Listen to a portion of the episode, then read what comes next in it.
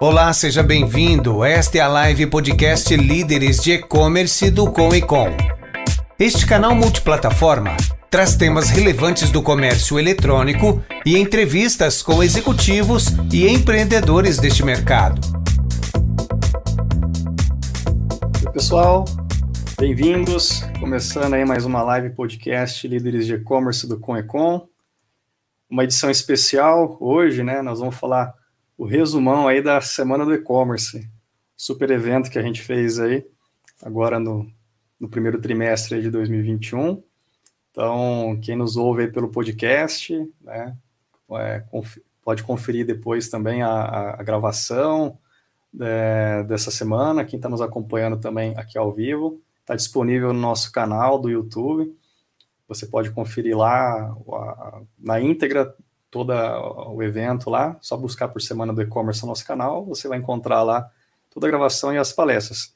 Mas, para facilitar a vida de todo mundo, aqui no nosso trigésimo episódio aqui do nosso podcast Líderes de E-Commerce, uh, vamos bater um papo sobre isso, né? Fugindo um pouco do formato da, da entrevista que tradicionalmente a gente faz aqui no nosso, nosso bate-papo.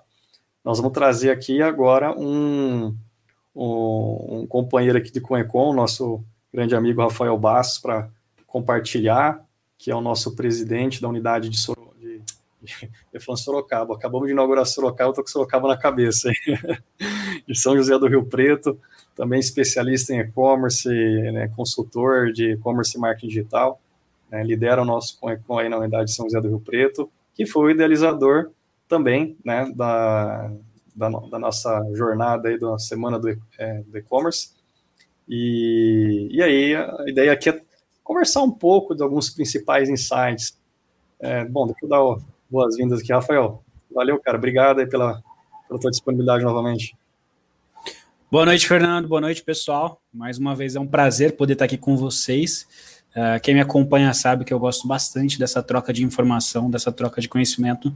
E sem dúvida, a Semana do E-Commerce foi um evento muito relevante para quem está buscando informação uh, de, com conteúdo de qualidade sobre e-commerce, porque a gente trouxe grandes palestrantes que figuram entre palcos de e-commerce Brasil e outros eventos nacionais e internacionais, e a gente conseguiu trazer esse pessoal para falar de uma forma simplificada com todos os lojistas e no formato online e gratuito, né? Então foi muito bacana, eu, eu, entendo que foi muito importante. O feedback de quem participou foi muito positivo, então vamos destrinchar um pouco mais esse assunto e fazer um pouquinho mais de, de limonada desses limões, né? Com certeza, que o evento foi muito bacana, eu gostei demais. É, e aqui a gente tentar trazer alguns insights, pessoal. E quem está nos acompanhando ao vivo, fica à vontade de mandar alguma pergunta, alguma um comentário aí, a gente pode puxar aqui também. É, é óbvio que quem participou do evento é, né, foi bacana, interagiu, né? A gente sempre fala, né? Tenta participar, né, se possível, mas não sendo possível, né? A gravação está disponível, vocês podem tá conferindo na íntegra e acompanhar aqui nosso resumão aqui. Nós vamos trazer alguns insights, teve muita coisa abordada, então convido vocês a olharem depois na íntegra o, o material que está no nosso canal. E vamos lá. É, o Rafa, vamos, vamos, vamos começar meio pela linha cronológica, né? Vamos começar pelo primeiro dia. Quem que, quem que participou do primeiro dia desse bate-papo e qual foi a, a temática? Legal. Só, só voltando um pouco aqui, isso que o Fernando falou é muito importante. O, o material está disponível, o conteúdo está disponível no, no, canal do Conecon, então é só ir lá no YouTube e pesquisar para o Conecon que você vai encontrar todos os dias. Foi mais ou menos duas horas por dia de conteúdo com, com os especialistas, né? E cada dia a gente abordou um tema. E aí seguiu essa ordem cronológica. No primeiro dia, que a gente quis falar sobre a, a tomada de decisão por abrir um negócio online, por começar a vender online, para tracionar esse e-commerce, a gente convidou o Rodrigo Marucho, que, que é uma pessoa que ajuda bastante o Coecon, é um grande parceiro aí do Coecon. É, ele é figura bastante conhecida também no mercado de e-commerce, já participou de Netshoes e outras grandes operações. É, também está sempre aí no, no e-commerce Brasil, fazendo os eventos, seja o Fórum E-Commerce Brasil, entre outros eventos, e ele foi o nosso convidado. Então eu separei dois insights, Fernando, que eu tirei desse conteúdo todo, né? É muita coisa, é, realmente é bem denso o conteúdo, mas eu separei os dois principais pontos de cada dia, tá? De, de cada speaker que a gente convidou. Então, o primeiro ponto que eu separei da nossa conversa com o Marucho é, foi justamente o fato de a gente ter conversado que quando você opta por ter um e-commerce, seja para você iniciar com e-commerce, ou seja, para você que tem uma loja física e quer entrar no mercado do, do e-commerce, né, quer expandir os seus negócios através do canal online, é muito importante você conhecer bem o mercado, você conhecer muito bem o seu produto e pensar muito bem no seu planejamento financeiro. O que, que a gente discutiu nesse primeiro dia quando a gente falou sobre esses três pontos aí do, do nosso primeiro insight aqui. Primeiro, não adianta você querer entrar no e-commerce vendendo um produto que você não conhece, que você não tem informação, e tentando atuar no mercado que você também não conhece. Por quê? Porque você vai ser engolido pelo mercado, você não vai ter muito tempo de sobrevivência ali, a não ser que você conte muito com a sorte. Por quê? Uh, no e-commerce, no, no, online como um todo, a gente tem muita informação, a gente trabalha com muita informação. E cada vez mais, uh, as lojas online, ela tem agregado conteúdo para os seus clientes. Então, ela tem levado informação relevante para os seus clientes, ela tem gerado conexão com seus clientes. Então, não é simplesmente você subir um produto XYZ, por exemplo, ah, tô com, com uma caneca aqui. Não é eu subir essa caneca e colocar caneca para café como descrição. Você não vai conseguir vender. Se você não tiver um estudo sobre o preço, você não vai conseguir vender. Se você não conhecer como as outras lojas de canecas para café estão trabalhando no mercado online, você não vai vender, você não vai ser competitivo. Então você precisa ter toda essa análise de mercado. Então, tá, como que o pessoal está comunicando, o que, que o pessoal está fazendo, quais são as estratégias, como eles estão investindo, quais são os canais de atração que eles estão mais utilizando, e depois você parte para como eu posso fazer melhor do que eles. É, nunca é igual, tá? É sempre o melhor. Não no, no mérito de, ah, eu sou melhor que fulano, melhor que ciclano, não. Mas você, como lojista dentro do e-commerce, você tem que se superar a cada dia, tá? É, um dos pontos que, na minha percepção, como especialista em e-commerce, é, vai fazer muita diferença daqui para frente, por exemplo, é toda a parte de SEO. Tá? Uh, o SEO, te, as empresas estão olhando muito mais para SEO, é, elas veem como a, a grande ferramenta para a virada de chave no futuro. E se você não tiver um bom estudo do seu mercado e do seu produto, você não consegue trabalhar muito bem SEO. Por quê? Para quem não sabe, SEO é Search Engine Optimization, que nada mais é do que otimização para motor de busca, tá? Mas o mais bacana desse tipo de estratégia, dessa ferramenta que faz parte do e-commerce, é que ela está deixando de ser só para o motor de busca. Ela está se voltando muito mais para o usuário, para a experiência do usuário, para como você entrega conteúdo para o usuário, para quão satisfeito o usuário está com o conteúdo do seu site. Isso vai fazer é, a diferença dentro de SEO. Então, você pensar com carinho numa descrição de produto, eu não vou entrar muito a fundo aqui sobre como fazer uma descrição de produto, mas entra na Shop Together, tá? É só pesquisar Shop Together, é, Shop 2 é, Gather, tá? Que se escreve, dá um Google, dá uma olhada como eles trabalham a descrição. Ou então, dá uma pesquisada no Enjoei, e você vai ver como eles trabalham a descrição também. Ali tem toda uma tratativa, tem todo um carinho com o cliente, para o cliente entender o que ele está comprando, para entender realmente o que é aquele produto. Você vai falar, ah, Rafael, mas como que o Google vai ter percepção disso? Primeiro, ele vai saber se o conteúdo que você está oferecendo ali na descrição do teu produto tem a ver com o que você está ofertando, com o que você está vendendo. E outra, o Google consegue medir a tua taxa de retenção. Então, assim, é, o quanto as pessoas ficam no teu site. É, se o teu site tem uma retenção maior que outros, uh, as pessoas vão entender, o Google vai entender que o teu site é muito mais relevante que outros. Então, quando ele for entregar um resultado para determinado termo de pesquisa, ele tende a entregar o seu. Tá? Então, eu entrei um pouco aqui na parte mais técnica, vou voltar, vou trazer de volta aqui porque a gente conversou. Então, quando você conhece muito bem do seu produto e quando você conhece muito bem o mercado que você está trabalhando, você consegue dialogar com seu cliente, você se aproxima dele, você consegue vender muito mais para ele. Existia uma máxima antigamente que o marketing, se não me engano, fazia 20% do trabalho e o vendedor na loja fazia 80% do trabalho, né? E a gente reverteu isso.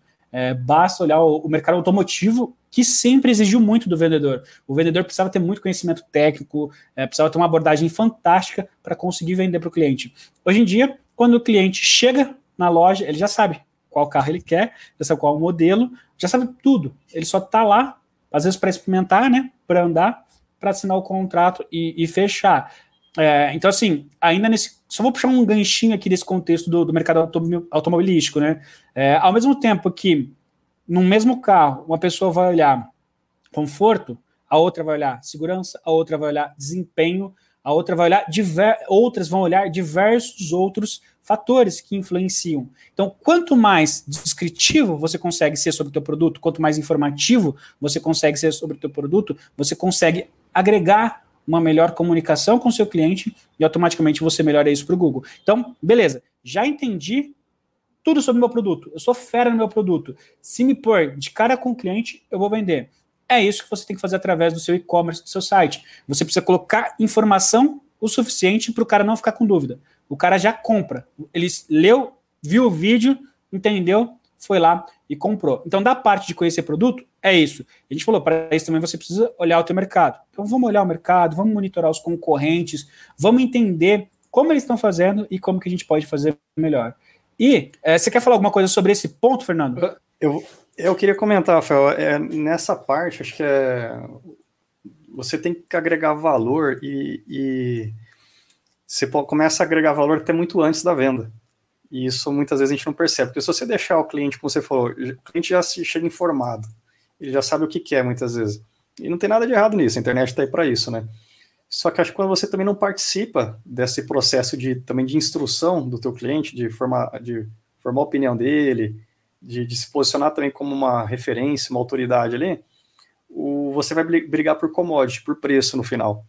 Porque você chegar na última etapa do funil, chegar de paraquedas com aquele cliente ali só com o seu anúncio para comprar aquele produto, a pessoa, no final, muitas vezes, é, ela já, por ela já ter bastante embasamento, ela já está querendo aquele produto, você tem um apelo de preço. Óbvio que você consegue agregar valor com outras coisas, com atendimento, com algum diferencial ali na loja, algum brinde, algum serviço adicional, né? Mas você tem um momento muito rápido para apresentar tudo isso para ele, né? Quando você abordou esse cliente já na última etapa do funil ali. Quando você é percebido por esse cliente ao longo dessa jornada, né, da conscientização dele até chegar na etapa de funil, o cliente já te conhece, ele já sabe o valor que você agrega ali no teu serviço, já conheceu o teu atendimento, já teve, você participou da, da, da, da formada de, de, de, de decisão aí dele, né, a tomada de decisão, de primeiro entender o problema às vezes que ele tinha e a solução que ele precisava, até chegar no, no, no momento de saber qual que é a solução, ó, eu preciso desse produto ou desse serviço. Aí, nesse processo, ele vai buscar quem que são os fornecedores que atendem.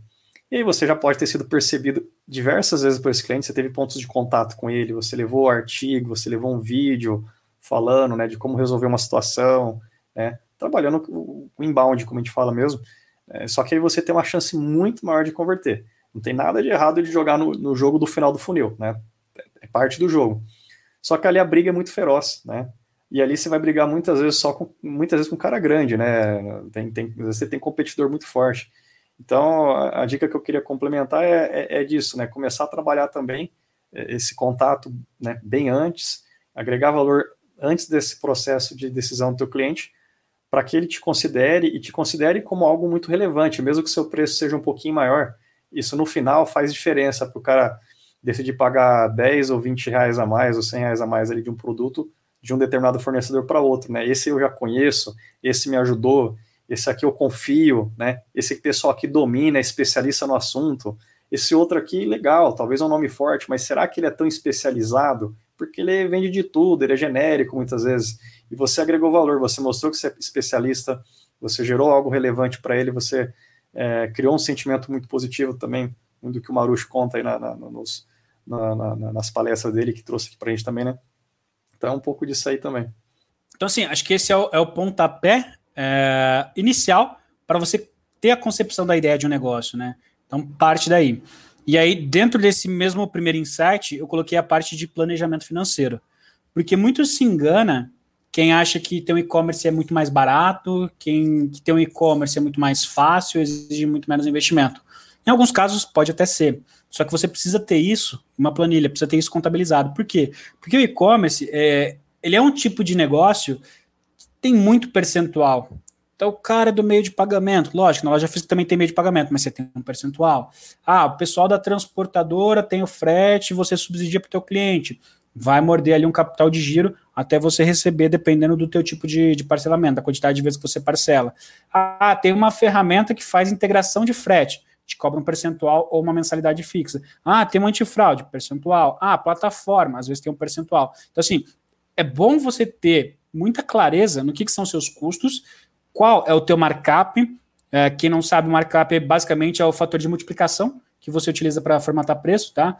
Então, por exemplo, se eu tenho um, um, um lucro que seria de 50%, né, eu dobro o valor do meu produto, meu markup é 2. Eu multiplico o valor que eu tenho de custo por 2. Seria mais ou menos esse o conceito básico de, de markup. Então, você precisa ter isso muito claro na tua planilha financeira. Você precisa saber o quanto você tem disponível para investir, o quanto você precisa de retorno para atingir o teu ponto de equilíbrio, né, que a gente chama de break-even, para você conseguir projetar se esse negócio é sustentável, se não é sustentável, e se não é, o que, que eu preciso fazer para tornar ele sustentável, né? Então, toda essa parte de planejamento financeiro, que vai pegar desde o que você tem em caixa, o que, que você vai investir de mídia, o que, que você consegue formatar de equipe, se vai ser só você, se não vai ser você, se você vai ter Prolabore agora, se você não vai ter Prolabore agora, se o teu preço está adequado, se o teu preço não está adequado, se o teu preço está acima do concorrente, como que você vai fazer para adequar isso? Então, assim, essa etapa de planilha financeira, após você ter decidido qual é o negócio que você vai atuar, você entender que você conhece muito bem do seu produto, que você já entendeu o mercado, é você validar tudo isso através da planilha financeira. Que se você é, entrar, às vezes, na emoção, a chance de você quebrar é muito grande. Uh, o Fernando já, já ouviu falar de alguns casos, eu também já ouvi falar de alguns casos de grandes e-commerces que quebraram vendendo muito, mas vendendo muito mesmo. Por quê? Porque algumas pessoas, elas entram nessa. Eu vou usar o termo ilusão, tá? Faz parte do negócio deles, faz parte da estratégia deles, mas quando eu vejo uma Netshoes vendendo milhões por mês, quando eu vejo grandes empresas vendendo milhões por mês, legal, o e-commerce vende milhões, né? Mas que às vezes as pessoas não sabem, pelo menos as pessoas que não acompanham esse mercado. Tem banco por trás investindo, né? Então, quando começou esse negócio, existia um banco que aportava dinheiro, então eles não visavam lucratividade, eles poderiam operar no, no prejuízo justamente para ganhar mercado. Então, era uma estratégia de compra de mercado. Para eles, fazia muito sentido. Tá? Qual era o objetivo deles? Tornar a marca grande, ter uma grande carteira de clientes para chegar num momento e vender é, essa empresa, e ali ele ia rentabilizar. Agora, para nós, meros mortais, não dá. Você não, não tem. É, a maioria das pessoas, pelo menos, não tem condições de colocar. Vou colocar um milhão de reais aqui no, no meu projeto de e-commerce sem esperar resultado nenhum, só para eu criar uma carteira grande de clientes e tentar vender ele lá na frente, né? É, não é a realidade da maioria. Então, volto a falar. O planejamento financeiro ele é extremamente importante. E o e-commerce ele tem outros custos que são diferentes de um negócio físico, tá? Então é bom você estimar tudo isso. Inclusive, você precisa estimar quais são os custos adicionais que uh, o e-commerce vai ter a, com a evolução do projeto, né? Porque conforme vai evoluindo, às vezes você precisa de uma ferramenta nova, você precisa de outras coisas. E tudo isso geralmente é percentual. Então, essa é, é algo também muito importante que a gente falou um pouco com o Marucho. Vale muito a pena acompanhar esse episódio, mas isso que, que encerra esse primeiro insight do, do dia com o Marucho. Você quer falar alguma coisa sobre essa parte financeira, Fernando? Cara, hoje é um problema grande, né? Lucratividade né, do, do negócio. Então, se você não, não, não, não acompanhar, né, não é só o quanto vende, né? Muitas empresas olham assim.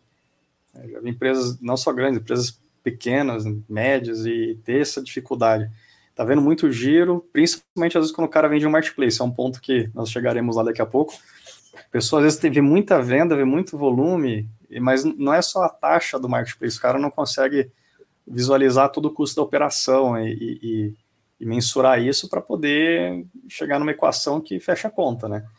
É, não, é, não, é só vislumbrar pelo volume, pela, né, por quanto está faturando, mas a, essa, essa gestão, o custo, conhecer bem essas ferramentas em geral também, isso acaba ajudando, né? Ter ferramentas que podem te ajudar, é, mas também não, é, não dá para sair contratando tudo, né? Tudo, tudo você vai ter um sócio ali no, no e-commerce. Vai ter sempre alguém mordendo um percentual ali, se não é percentual, mas é um valor que fazer a conta reversa corresponde a um percentual da tua empresa ali também, e que cresce ao longo do tempo, conforme o teu volume e tudo mais. É, mas é analisar realmente o que você precisa e o que pode te ajudar a escalar o negócio, é, sem aumentar tanto o custo, né? Eu vejo muito a empresa crescendo a operação, principalmente o pessoal que entrou na, na, na onda de marketplace e, ao mesmo tempo, o custo cresce, se não é na mesma proporção, às vezes até maior.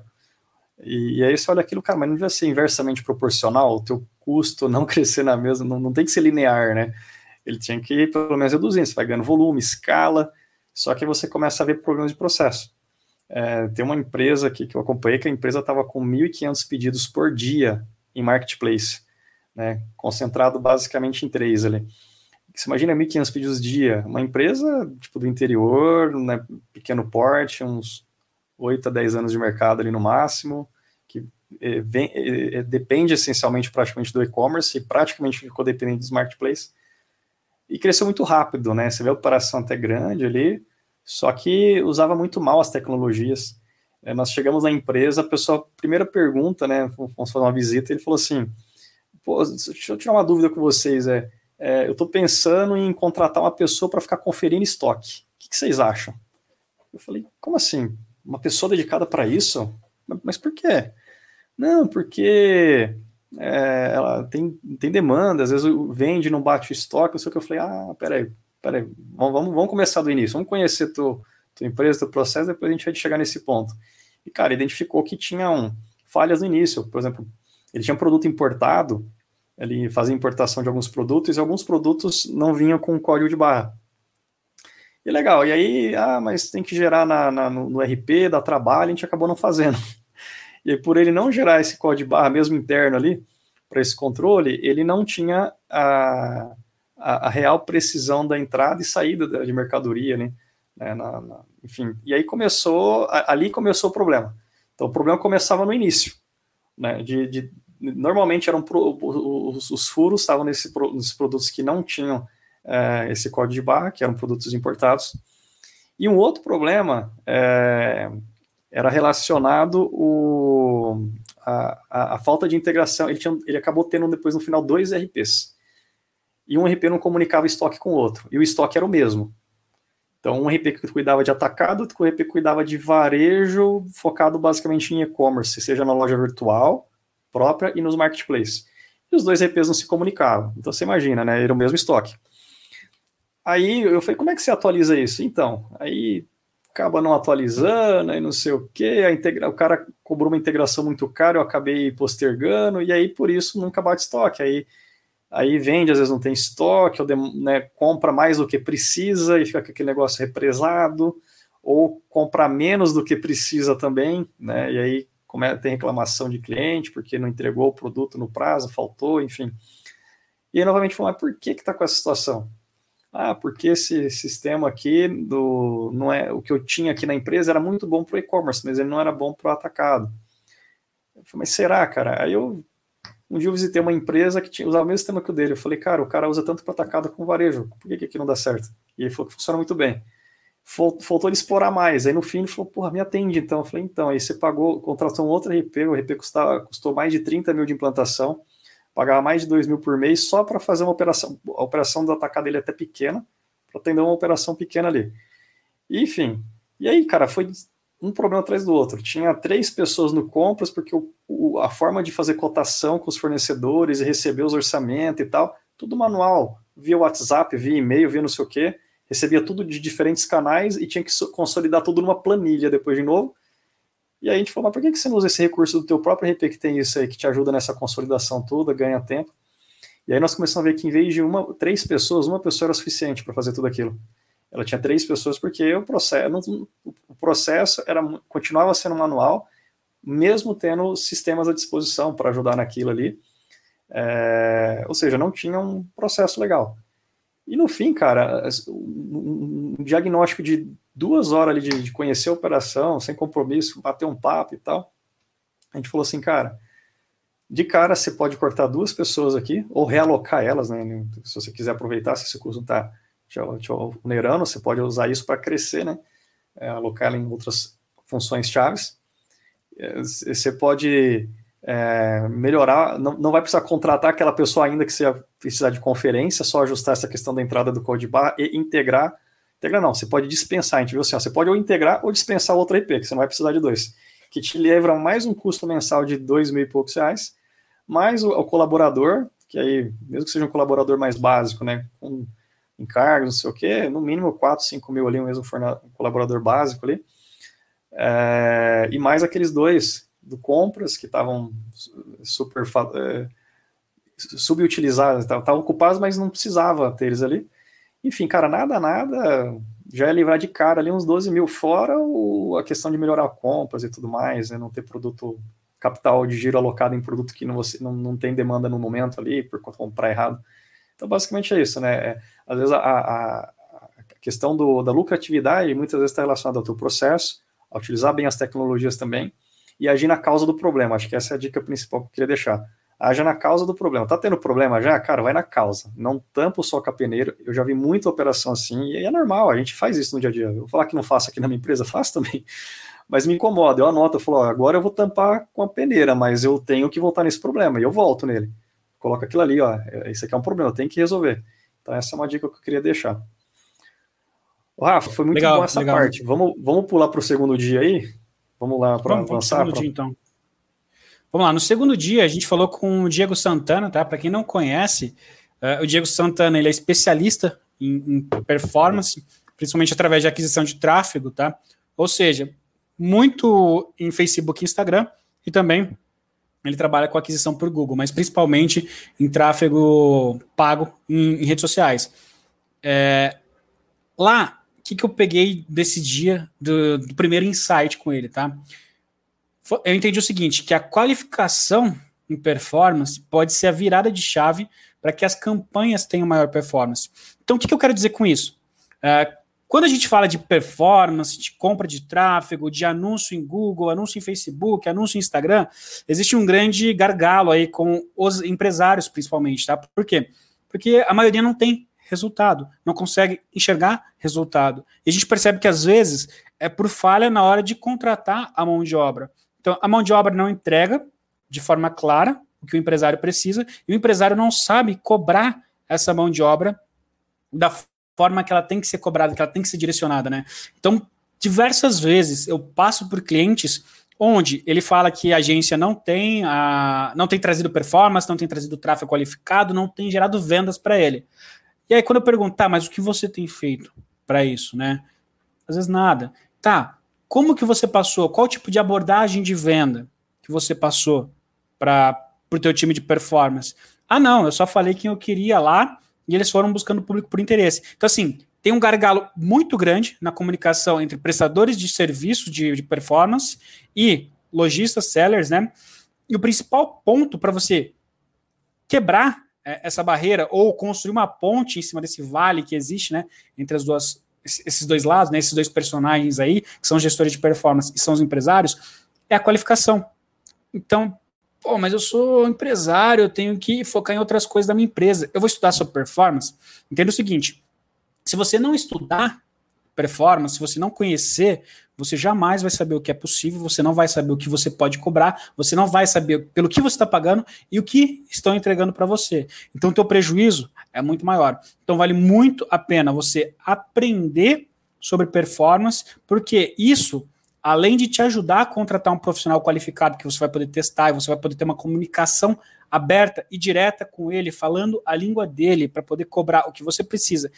E principalmente você pode auxiliá-lo então você cria o teu pitch de vendas, você mostra o que você quer comunicar em um anúncio, qual canal tem mais sinergia com o teu público. Quando você se qualifica nesse ponto, você economiza muito tempo e muito dinheiro. E aí você vai perceber que, que vale muito a pena. Fernando, a gente vê no Coecon, por exemplo, né, tem muitos, muitos sellers que são Sim. membros do Coecon que sofrem demais com essa parte de anúncio. Você quer comentar um pouquinho sobre isso depois eu retomo aqui?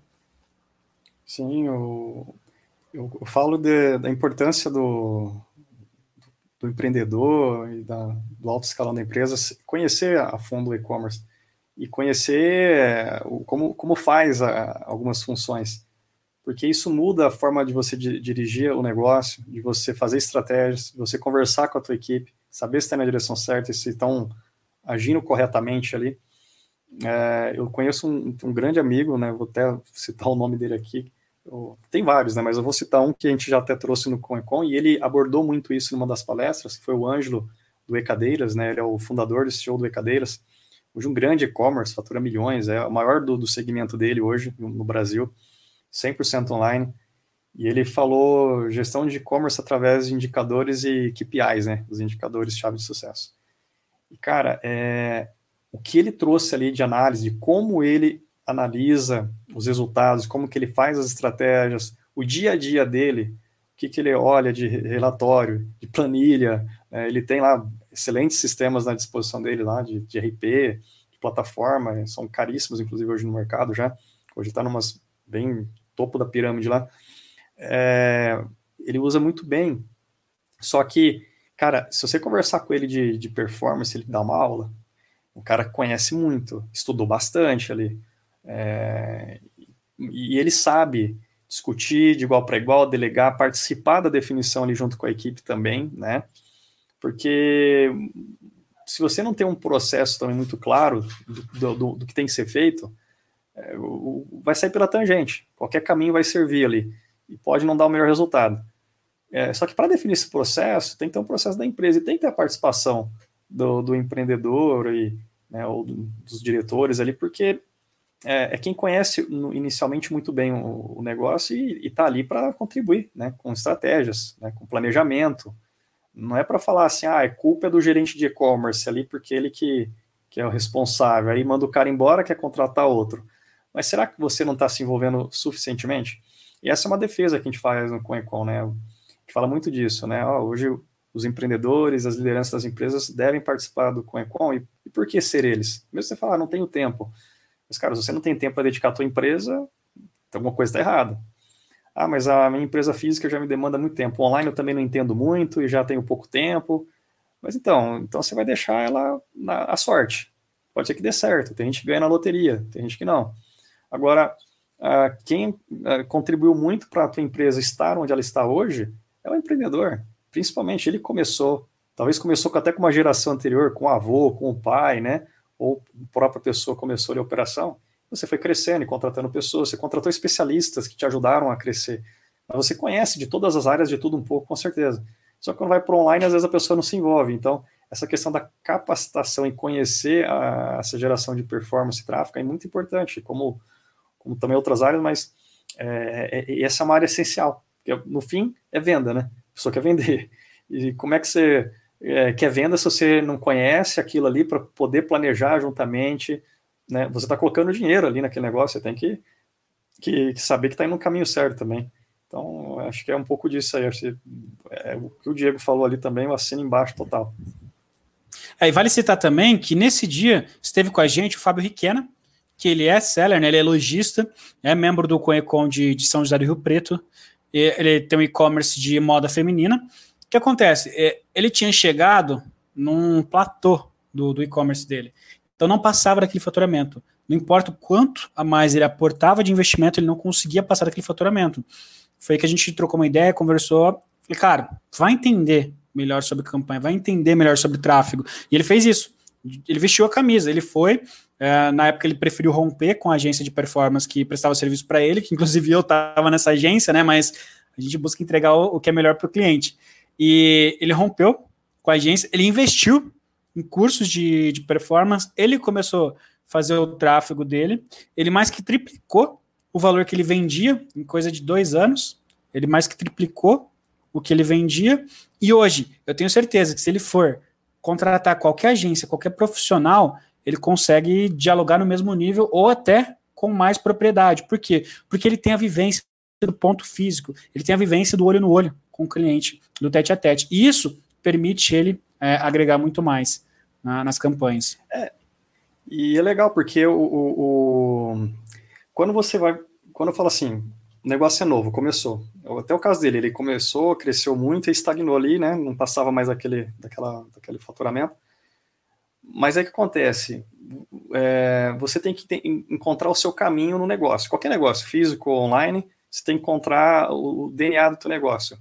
Qual que é o produto chave ali, qual que é a tua curva A, quem é o seu público, seja no online ou seja no físico, como vender o seu produto, como argumentar do seu produto, como apresentar, como divulgar o seu produto, onde divulgar o seu produto, como que você, com que frequência que você fala com o seu cliente naquele canal, com que argumento, né? Enfim, isso tudo você teve uma curva de aprendizado da empresa, né? Seja através do, dos empreendedores, depois das suas equipes. Só que quando é para online, você tem que ter essa curva de aprendizado. E aí muitas vezes eu, assim, eu, eu, eu não sou contra terceirizar nada, nem contra agência, nem nada. Mas o que eu falo às vezes assim, às vezes a, o, o, empreendedor se precipita em delargar um negócio, seja para uma agência, seja para um colaborador interno, mas é não porque só delargou, porque ele às vezes pode ter contratado um excelente profissional, uma excelente agência, sem nenhum problema.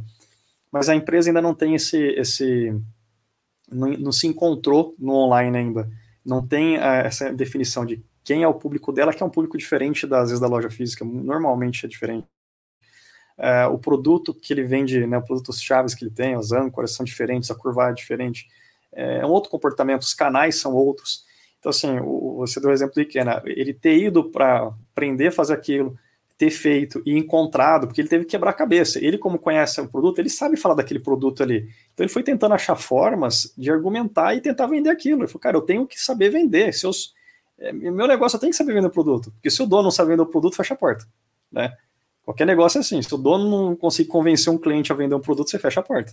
Né? Não, tô falando que ele vai fazer a venda, mas ele tem que saber como ele tem que convencer um, um cliente a, que, a, a empresa dele, o produto dele é bom.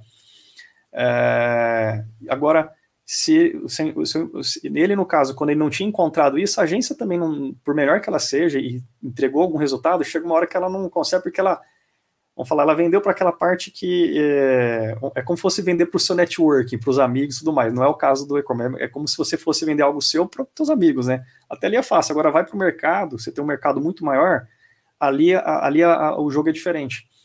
E ali ele precisava conhecer. Ele, ele... Oi? Não, é, eu vou, depois eu só quero puxar nesse, nesse mesmo gancho que você está trazendo, tá? Você ia falar, quer conhecer? É, ele, é, ele, ali, ele, o, a gente precisa fazer o, cliente, o cliente conhe, é, conhecer a empresa e, e, convencer ele ali na, no online por conta que o empreendedor foi lá e descobriu o caminho, descobriu o caminho, acertou, e aí sim, você contrata um colaborador, internaliza ou terceiriza isso para uma, uma agência ou para algum outro player, e aí ele vai conseguir entregar mais, porque daí ele escala uma receita que está dando certo. Vocês como que você escala algo que você não conhece ainda, que não tem um método claro? Aí vai tirar para quanto é lado e, e, e dá algum resultado, mas é pouco. Então, assim, você tem que achar a tua receita, na hora que você encontrar a tua receita, aí você potencializa e escala ela. Sim, nessa mesma linha, exatamente do que você está falando, tá? E aí já lembrei do Ângelo, eu lembrei daquele evento do, do Ângelo do, do Ecadeiras. Quem conhece, quem já assistiu alguma palestra dele, ou já acompanhou algum conteúdo dele, sabe que ele tem muita, muita propriedade de, de causa.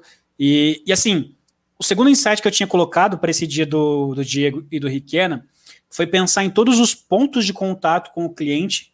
É, na verdade, assim, ó, pensar em todos os pontos de contato com o cliente é muito mais importante do que ficar aportando dinheiro, do que ficar investindo. O que, que é isso? Ah, meu site está preparado para receber tráfego? Tá fácil a conversão? O meu checkout tá bacana?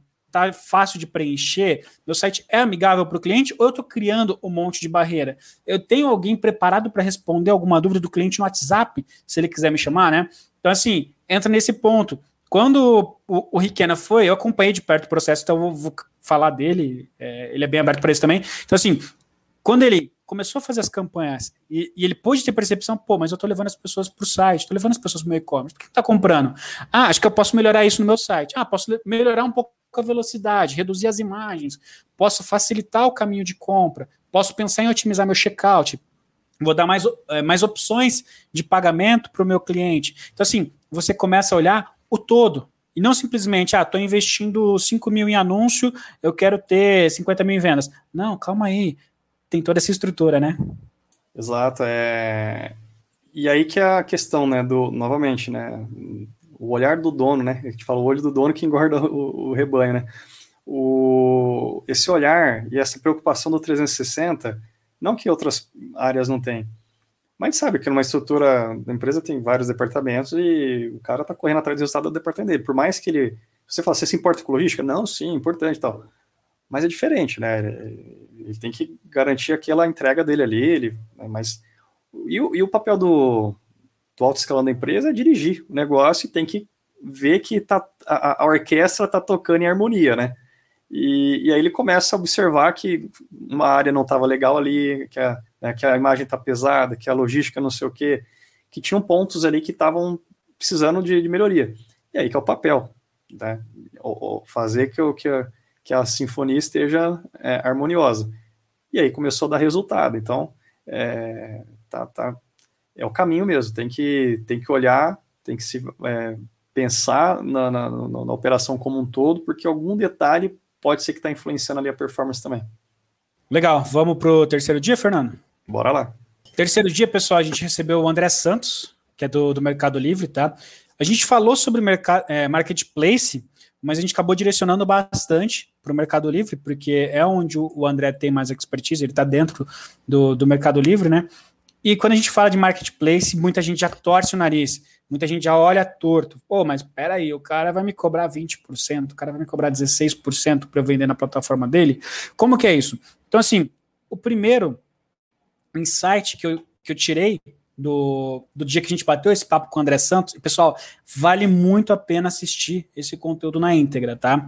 É, lá a gente trouxe o Rodrigo Soares também, que, que é de São José do Rio Preto, é, é um lojista que tem boa participação em marketplaces, é, tem um volume expressivo já, também já está atuando com isso há muitos anos, ele trouxe muito insight. Então, vale a pena conferir o conteúdo na íntegra, tá lá no canal do YouTube do Conecom. Qual foi o primeiro insight que eu trouxe do André Santos? Com uma boa planilha financeira, é possível sim ter uma operação saudável com o marketplace. A gente bateu muito em cima disso, porque muita gente já torce na nariz e já fala, não, mas eu não tenho margem para isso, tá? Primeiro ponto, para você operar no e-commerce, você precisa de margem. Como eu falei, tem várias coisas que, que puxa percentual. É, agora, quando vem um marketplace e ele morde 16%, até 20% dessa fatia, se você for de moda e quiser vender numa da Fit, por exemplo, eles te mordem 30% da, da fatia do teu faturamento, né, do valor que você vende o produto, você consegue ter, com uma forma muito pensada, lucratividade na operação. Por quê?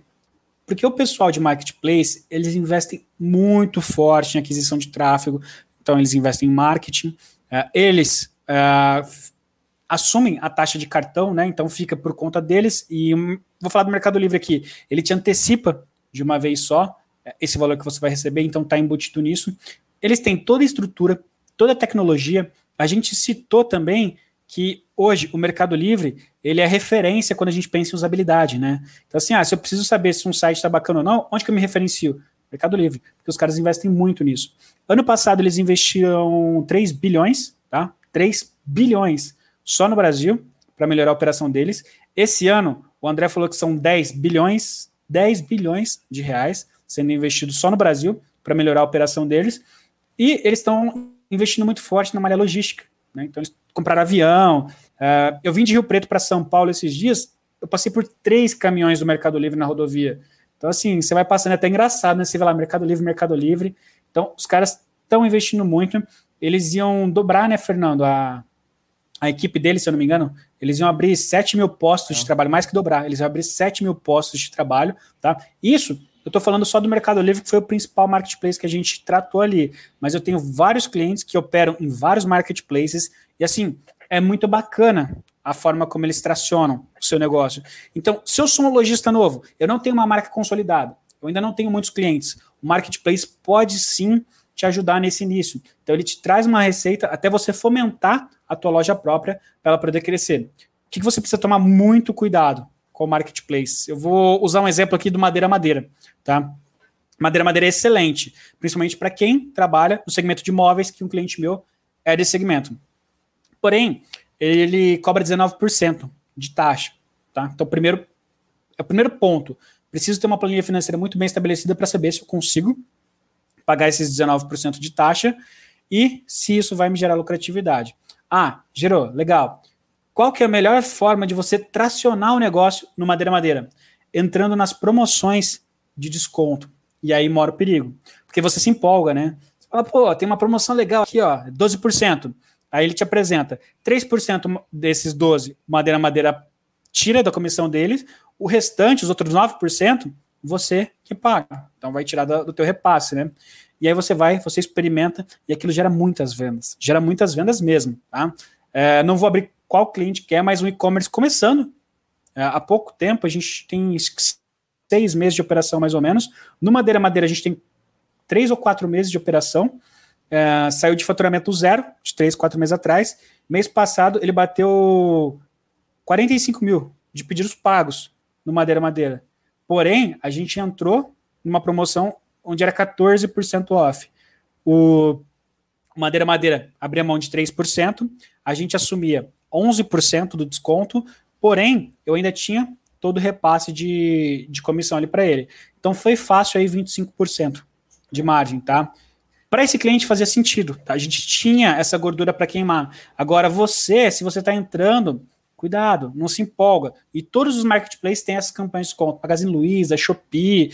O Mercado Livre é o que trabalha menos, eu acho, nesse sentido. Né? Ele, ele busca por outras formas de qualificação até para você trabalhar. Mas você precisa ter muito cuidado e por isso que você precisa entender muito bem quanto custa o meu produto, quais são os custos operacionais que eu tenho, quais são os custos operacionais com a loja, quais são os custos operacionais com o marketplace, até onde eu posso ir, até onde faz sentido e até onde não faz e a partir de onde não faz mais sentido para mim. Então, a partir do momento que você tem muita clareza sobre a tua operação, sobre o teu negócio, e aí eu linko com aquele primeiro ponto que a gente falou lá com o Marucho. Teu negócio precisa ter uma boa planilha financeira, tá? Para ter sustentabilidade. Então, quando eu trago isso e vejo que os marketplaces fazem sentido, eu consigo sim ter um negócio rentável, eu consigo sim ter uma operação lucrativa.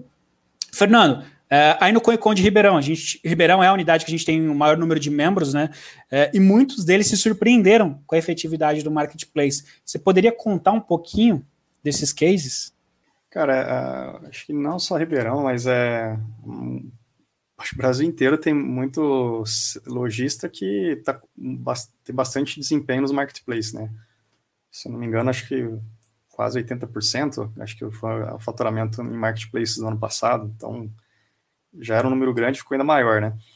A participação deles e tem todo esse poder que você falou aí de poder gerar esse tráfego, essas vendas. Uh, e é um caminho mais, mais fácil, né? De, você tem ali um. Você pula aquela etapa de, de encantamento e aquisição de cliente ali, né? E convencimento e tecnologia, etc. Tudo isso aí ele já tem muito bem desenvolvido e resolvido. Mas a questão é justamente fazer conta, porque também vejo muita gente que não fecha conta em marketplace tem cara que fecha, né? Tem cara que odeia marketplace, tem cara que ama. E às vezes esse amor e ódio é momentâneo. Hoje ele tá odiando, amanhã ele tá amando, depois ele tá odiando de novo.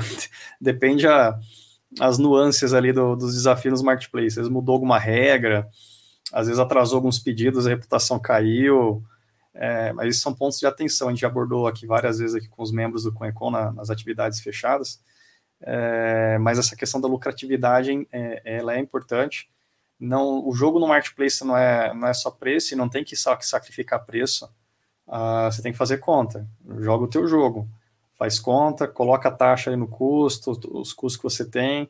Considera também os custos que você não tem, né? E, e quando a gente fala de, de, de, de analisar, é, chegar no teu preço de venda ali no, no, nos marketplaces, é também considerar que às vezes a pessoa faz custo, né, do, do da, da venda ali para poder chegar naquele preço, ele considera os custos de todo da loja física ali, por exemplo. Fala, cara, começa uma precificação do zero. Esquece que você tem loja física, começa uma precificação do zero. Se você só vendesse online, ou se você só vendesse naquele marketplace, aí você vê que a, a, o cálculo é diferente. E ali você consegue jogar um jogo diferente, pensando na venda naquele canal.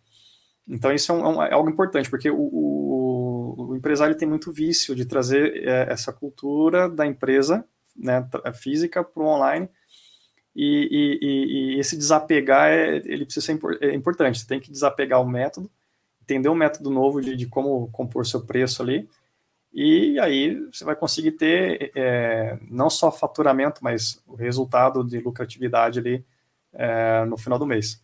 Então, isso é, Marketplace é um canal forte para todos. Então, considere, mas pense em, em, em, no resultado, né? O resultado na última linha ali para você tem que fazer sentido também. Ô, Fernando, e que eu achei legal também desse dia, e pessoal, vale muito a pena assistir, é, foi numa interação entre o Rodrigo, que era o seller, e o André, que era o, o nosso speaker convidado, sobre. Até anotei aqui, ó, como segundo insight, tá? Aprenda a jogar o jogo ao invés de ficar lamentando pelos obstáculos, tá? Então, a partir do momento que você aprende a jogar o jogo, o Ricardo Santana, que é membro do CoinCon, ele fala muito sobre isso, ele tem muito conteúdo relevante sobre essa parte, e vou falar dentro do Mercado Livre, mas quando você aprende a jogar o jogo do marketplace, cara, não tem como perder. Se fizer sentido para o teu negócio, se a planilha financeira fechar, você seguindo as boas práticas, você só tende a crescer. E o Rodrigo deu aula disso, tudo que ele adaptou na operação dele. Então, sistema de câmera para embalagem de produto, para evitar problema. os processos, ele criou vários POPs, né? Então, ele tem vários procedimentos padrões dentro da empresa para evitar, é, desde fraude de cliente até algum erro do próprio Mercado Livre, né? Inclusive, esse nosso papo me fez ir visitar a, a, operação. Eu fui, Fernando, fui acho que umas duas semanas atrás, eu fui lá na Tudo Forte, em Rio Preto, para conhecer a operação do Rodrigo e ver como que funcionava essa parte de, de marketplace e tudo mais. Levei um cliente meu lá também. Assim, sensacional. É, é muito bacana. Então, a partir do momento que você aprende a jogar o jogo, ao invés de perder tempo reclamando, o teu negócio só vai crescer. E aí, o que, que é legal? Cada nova regra que surge dentro de um marketplace, ele qualifica o mercado, né? Então, assim, ah, mas hoje Mercado Livre está muito difícil. Só que o pessoal reclamava antes que o Mercado Livre era muito fácil. Então, qualquer pessoa física entrava lá e concorria, né? O cara não precisa de criatividade. O mercado está sendo qualificado, não só o Mercado Livre, mas marketplaces em geral. Cada vez mais você tem que seguir uma porção de regras. É, é lógico, o foco deles é o usuário, é o cliente, né? Não é o lojista. O lojista ajuda eles, trabalha com eles, mas o foco deles é o cliente. Se não tiver cliente, não vai ter lojista querendo vender lá. Então eles sempre estão de olho nisso. E por isso é importante você aprender a jogar o jogo e se adaptar. Tem que ser muito dinâmico, tem que ser muito rápido. Eles soltam novidades quase semanais, então precisa estar por dentro, precisa estar acompanhando isso, né, Fernando? É, não, isso aí. Aprende a jogar o jogo. É, é a melhor coisa. Né? Não, não, não, não... Ou una-se, junte-se a eles, né? Se não pode com eles, junte-se a eles. Então, é, na verdade, é um, é um aliado. É, todo, você, você, imagina, você pode ter muito volume e esse volume vai te fazer comprar melhor. Né? Você vai reduzir seu, o seu preço de compra porque você vai ter volume maior que vai somar com o volume da loja física. Em muitos casos, a gente tem casos aqui no, no, no grupo que o cara tem um, um volume de venda é, de alguns itens lá 10 vezes maior que da loja física que a loja física já tem três décadas de mercado e o online começou há três anos, ele tem dez vezes mais vendas de vários itens por conta dos marketplaces. Ele conseguiu melhorar a compra daquele produto, dobrou a margem dele sem ter que mexer preço, que o preço já é legal da loja física, é como se ele tivesse dobrado o tamanho da loja física no faturamento daqueles itens. Então, você imagina, assim, é, é, o potencial é gigantesco. Só que é fazer do jeito certo, tem, não tem espaço mais para amadorismo, todos os marketplaces já estão assim, mas principalmente no Mercado Livre, que é gigantesco, que é o maior que a gente tem aí hoje no mercado, não tem espaço para amadorismo e, e, fazer do jeito, do jeito certo. Aí. Acho que é, é, não tem, como você falou, não tem como errar. Vamos para o último dia, Rafa, aí? Tá, já estamos caminhando pelas altas horas aqui do nosso tempo. Aqui. Tá, eu vou passar rapidamente pelo penúltimo e já conecto com o último. Eu tava fazer um, um, um mashup aí dos dois só para criar esse, esse contexto. Uh, na quinta-feira, que foi o penúltimo dia, a gente falou com a Juliana Valeriano, tá? Que ela é, é head de, de marketing aí da Drogaria Araújo. É uma drogaria que tem crescido muito no Brasil, a maior de Minas Gerais. E a gente falou bastante também com o Thiago Simonato, que participou desse dia. Ele é da Brasil GS, que trabalha com captura de dados, né, informação de clientes, análise de mercado, tudo isso. Então a gente trouxe a importância de você conseguir coletar e interpretar esses dados. Então, já vou falar os dois insights que eu trouxe aqui do, desse dia com a Juliane e com o Thiago Simonato, que a informação que eu o seu negócio pulando, capta... Desculpa, eu estava eu tava pulando um dia agora que eu vi aqui. É... Eu falei um pro último Não, dia, eu errei, bem. tá, gente? Deixa eu corrigir aqui. Eu falei, nossa, eu tava com a cabeça no quarto, né? Me corrigindo aqui só para você estava correto. Quarto Não, dia, depois tranquilo. tem mais um ainda.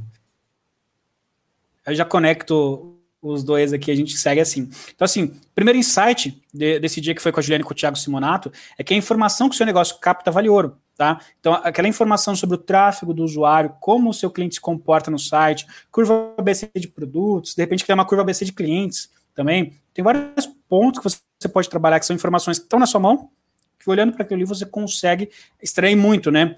É, e aí eu já conecto com o segundo insight, que é trabalhe sua base de clientes para tornar seu negócio mais saudável. Se você ficar buscando sempre captação de novos clientes, isso onera e desgasta, tá? Onera em questão de aporte financeiro que você precisa ficar investindo, como também te desgasta, desgasta a equipe, é, é um sacrifício diário para você ter um novo cliente. Então, se você já tem clientes na sua base, trabalha bem essa base. Você já tem as informações desse cliente, o que esse cliente gosta, o que ele compra, como ele gosta de comprar, uh, que horário que ele gosta de comprar, enfim, você consegue trazer várias informações, e até canal que você usa para se comunicar com ele, e você consegue trabalhar de forma muito mais saudável, tendo essas informações, tá? Então, assim, é, é uma virada agora do, do e-commerce também, toda essa parte de análise de dados.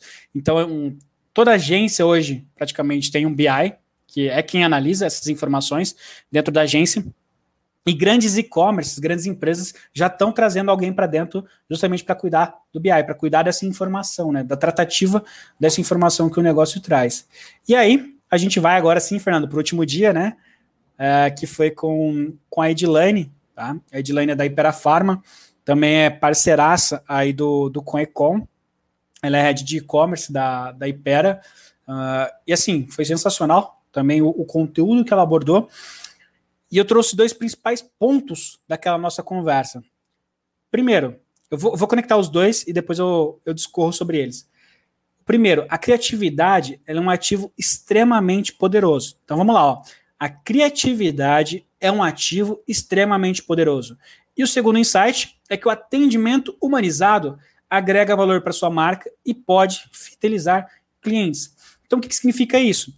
Principalmente quando você é um lojista novo, seu negócio está nascendo, você não dispõe de muito recurso, na maioria dos casos. E aí vale a criatividade. Então, vai lá, assiste esse dia que também foi muito bacana. A Edilane dá vários é, insights de coisas criativas que ela fez nas marcas que ela passou. Porque apesar dela ter trabalhado em grandes marcas como Ikezaki, Netfarma, ela citou que muitas vezes o orçamento era muito baixo. Então ela tinha que se virar. Ela foi uma das primeiras é, heads de e-commerce a pensar em trabalhar com influencer. Ela fez um evento gigantesco na Liberdade, que na verdade foi um evento offline que teve impacto positivo não só para a Ikezaki, que era a empresa que ela trabalhava na época, mas para todo o ecossistema do comércio local. Então, ela trouxe diversas formas criativas que a gente pode trabalhar. Então, às vezes, a, criativa, a criatividade vale muito mais do que o dinheiro, né? Então, você consegue despontar, você consegue sair na frente. Em alguns casos, você consegue impactar muito mais o seu cliente. E aí a gente conecta com o segundo insight, que é o atendimento humanizado, ele tende a fidelizar o cliente, é, ele se conecta com o cliente, né? Então, quando a tua marca demonstra ter um propósito, ela trata o seu cliente bem, ela não vende só o produto, ela gera uma experiência e Marucho, do primeiro dia, que é o cara da experiência, né?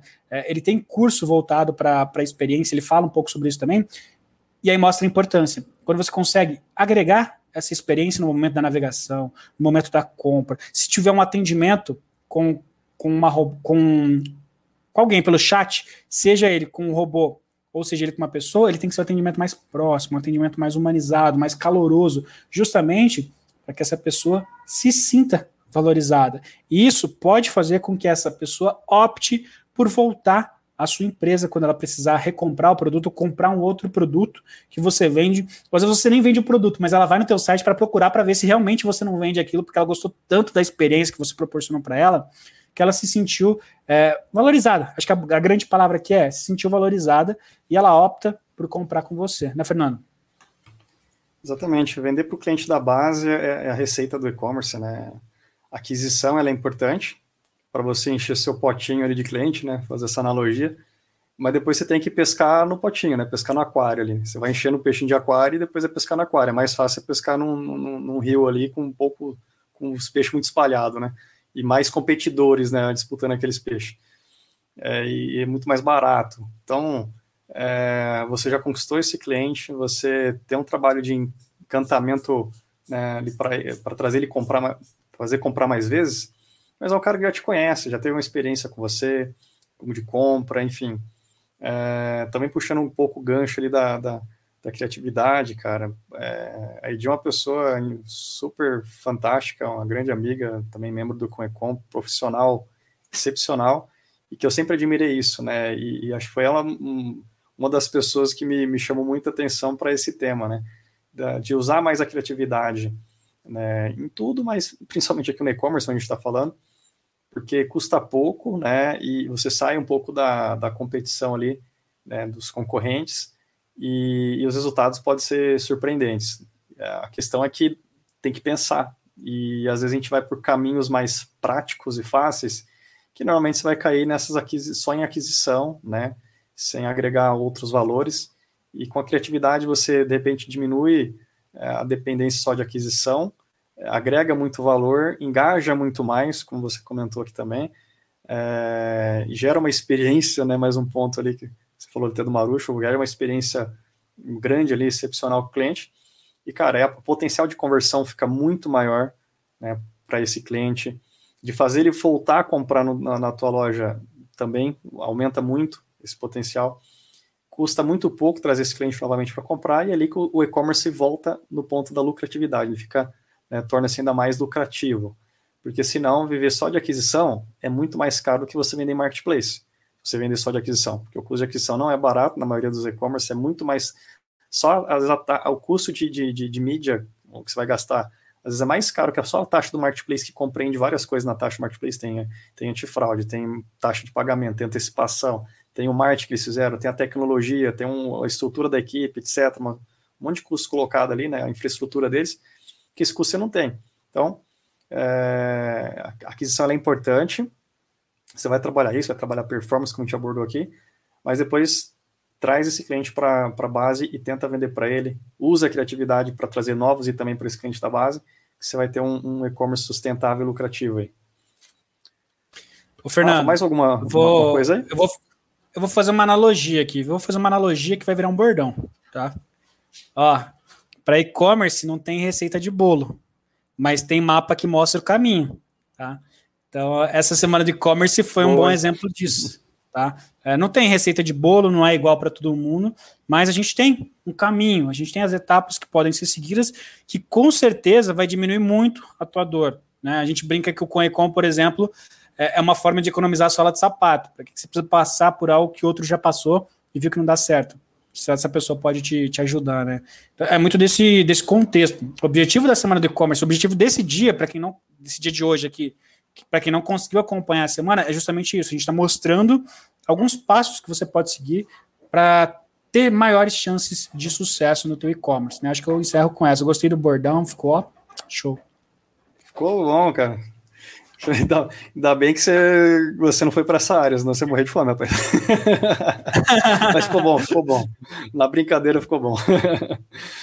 o pessoal, é, reforçando o que o Rafa falou, acho que quem quiser entrar no nosso canal, né, e, e deixa eu peguei a tela errada aqui, arroba Conecom Oficial, Conecom com dois M's, né, no final ali, tá aqui na tela, e também quem estiver acompanhando pelo podcast, sabe, tá ali como escreve o Conecom Oficial, é, no nosso canal no YouTube ou no Face tem a gravação, e, e, ali tem, como o Rafael falou, tem um mapa, né, é, não, tem, não temos a receita de bolo pegando um, aí um pouco que ele falou, mas o mapa acho que está ali, acho que foi o objetivo do evento. Uh, a gente acredita que se você conseguir dedicar um tempo ali, quem não conseguiu participar ou pegou parcialmente, o, muitos insights que tá ali tá, tá a receita para que o negócio dê certo mesmo. É, ali a experiência de várias pessoas que já passaram por isso, que já foram pequenos, estão maiores, é, mas falaram a linguagem e, o, e, a, e, a, e para o momento que você está precisando hoje, né? Então, Convido quem quiser é, rever todo esse material. Aqui foi um pequeno resumo aí para a gente poder contribuir, trazendo esses insights, algumas reflexões a mais, além do que a gente fez no dia. É, e também fazendo o convite para quem quiser participar também do ConEcon, a gente acaba contribuindo muito com isso, ajudando, dando mentoria, trazendo conteúdos ali exclusivos para vocês. Vamos ter nesse, agora nesse mês de junho aqui de 2021 um, um bate-papo também, uma palestra falando desse assunto, né, desse cálculo que a gente tem que fazer para garantir essa lucratividade final, é, com um grande especialista, um bate-papo exclusivo para os membros, onde você pode interagir e tudo mais. Então, quem quiser conhecer um pouco mais, entra no nosso site www.comecom.com.br. Lá tem mais informações das atividades, tem um formulário lá para você se tornar um membro, para ter um contato nosso para a gente conhe conhecer um pouco mais de você, apresentar o Conecon sem compromisso, caso queira fazer parte também. Fica aí o convite. E é isso. Vamos. É, queria não, caminhar para o encerramento, porque senão daqui a pouco a gente faz um audiobook, Rafa, e eu, eu, eu adoraria, o pessoal vai gostar, mas a gente vai falar, pô, ficou grande, né? Virou um audiobook. E, eu acho que a gente conseguiu cumprir a missão de hoje, né, Rafa? Acho que ficou bem, conseguimos trazer os insights Não, aí. Sem né? dúvida, eu acho que, que a mensagem tá, foi passada. Eu acho que se eu e o Fernando entrar na conversa aqui, geralmente quando a gente faz uma ligação, por exemplo, dura umas três horas aí, eu acho que o pessoal não vai, não vai aguentar tanto, né? Mas, pessoal, aproveitem, de verdade, tá? Aproveitem essa, essa informação aí. Teve a nossa doação de tempo, a minha, do Fernando, de todos os profissionais especialistas que passaram ali pela, pela semana do e-commerce, tá? Isso é, é, tá no nosso DNA. A gente gosta de compartilhar informação, de agregar para o mercado. E é isso. É, mais uma vez, Fernando, muito obrigado pelo convite. Agradeço o Coecon aí pelo, pelo espaço para a gente poder falar, para a gente poder fomentar um pouco mais esse mercado de e-commerce. E obrigado a todas as pessoas que assistiram ao vivo, que vão assistir ainda, que vão ouvir no podcast. Forte abraço para todo mundo e muito obrigado. Show, Rafa. Obrigado aí, obrigado pela, pela contribuição. Agradeço a todo mundo que nos acompanhou aqui também. Tivemos comentários aqui do Soares também falando que tem que. É incrível como pode é, acontecer um, um e-commerce quebrar ainda, né? Mesmo dando, é, dando lucro, isso acontece. Né? O Hélio Tatsu também comentou aqui, né? Que é da importância do dono ali, né? Que tem que dar, dar o exemplo e poder engajar. Então, acho que o pessoal conseguiu captar aqui né, o, o, recado aqui que a gente passou. Agradeço aí a todos aí. Ficamos felizes por, por ter conseguido passar essa mensagem para vocês e ficamos à disposição, hein, pessoal. Acompanhem todas as nossas transmissões, nossos eventos são abertos também, a gente tem os conteúdos abertos, estão à disposição. Pode entrar no nosso site, entra nossa, acompanhe nossas redes sociais, assine nossa newsletter, vocês vão ser sempre informados. Acompanhe aqui nosso canal aqui, as transmissões. E vamos junto aí, vamos fazer um e-commerce cada vez mais forte para vocês aí. E até a próxima, pessoal. Grande abraço a todos aí e espero vocês no próximo live podcast na próxima semana. Um abraço.